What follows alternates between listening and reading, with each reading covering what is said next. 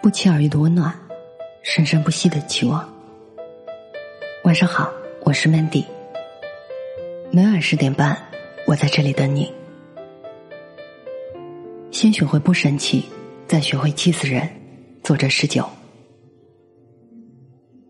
陈丹青有一句话：“我几乎从来不生气，因为我认为没有必要。有问题就去解决，不要让别人的错误影响自己。”但我不生气，不代表我没有脾气；我不计较，不代表我脾气好。如果你非要触摸我的底线，我可以告诉你，我并非良善。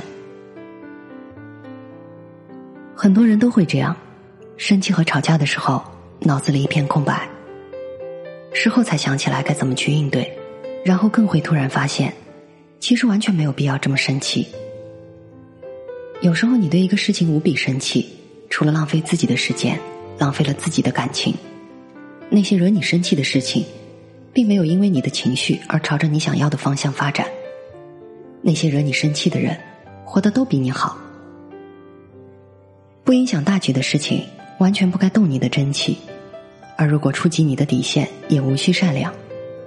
但一味的动气，却不去想解决方案，这气啊，只能气到你自己。别总是让宝贵的时间都变成垃圾时间。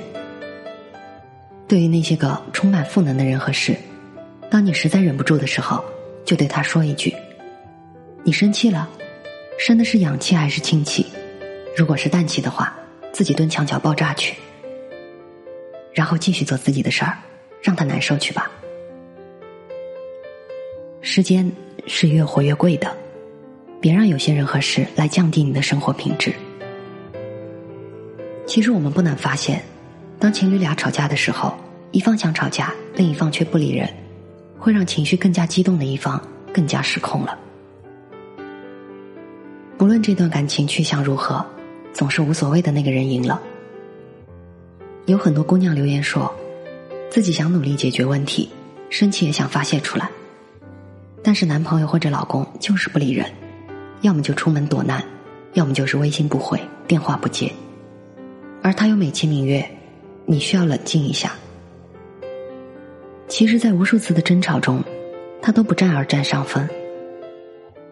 所以，不论是面对感情还是人际交往，在有矛盾的时候，先习惯性的摆出笑脸，该处理、该还击的，事后一样都不会少。但是在当下，你的按兵不动，你的镇定自若，会让那个想和你吵一架的人心里更加窝火。因为他想找你发泄情绪，而你偏不让，你说他是不是更加来气了？康德说过，生气是拿别人的错误来惩罚自己。你越是生气，那个不把你的情绪放在心上的人就越是冷漠。别拿他的错误来惩罚自己，不如把生气的力气拿来看剧、听音乐、吃好吃的东西、买喜欢的衣服，让他哪凉快待哪儿去。所以，当你学会先控制自己的情绪，学会不生气的同时，就无意中学会了一招必杀技：默不作声，面带微笑，就能把人气死。少生气，其实也是放过自己，也是给自己谋出路。生气有时候可以作为情绪宣泄，但是总是忍不住在人前表露情绪，其实于人于己一点好处都没有的。一切控制不住的情绪所带来的不良后果，最后都会回到自己身上。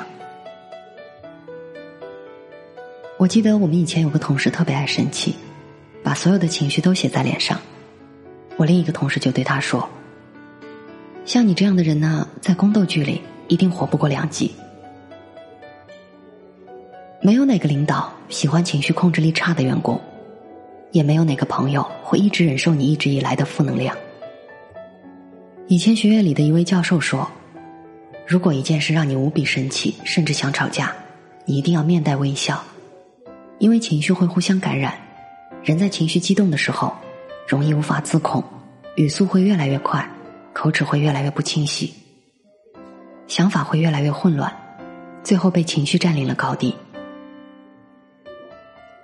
当你学会把气放在心里，面带微笑，你会发现。”原来自己好像也不那么生气，而对面那个想找你茬的人，却对你无从下手。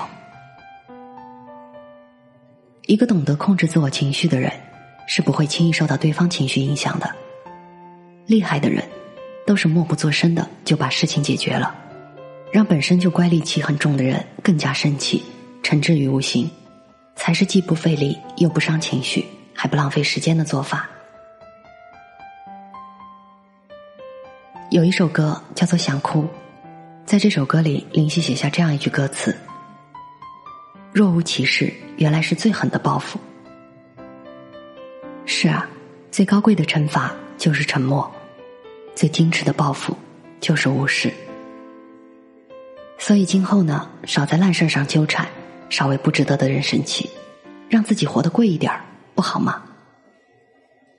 别让宝贵的时间都变成了垃圾时间。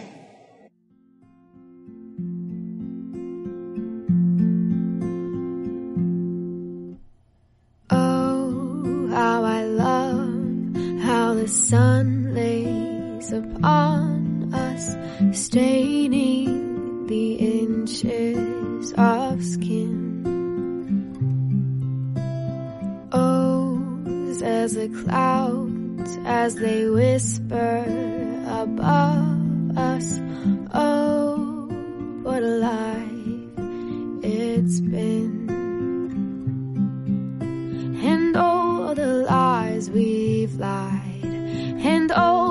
Time that's timed our lives. How do we know what's wrong or right this time?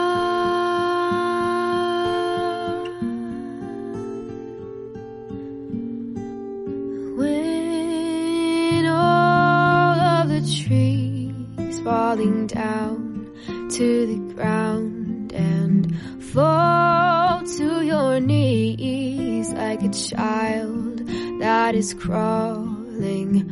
All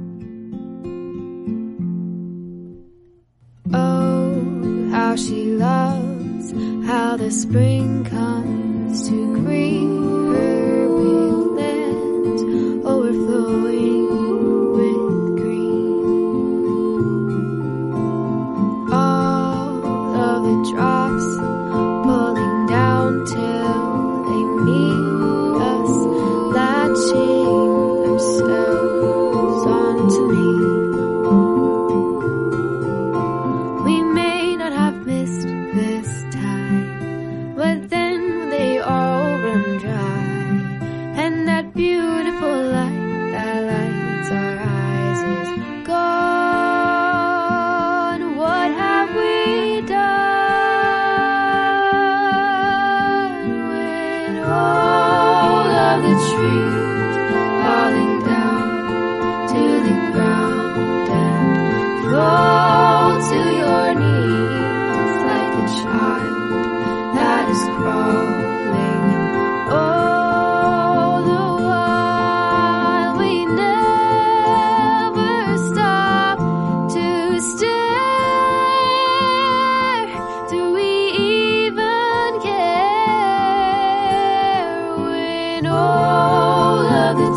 you.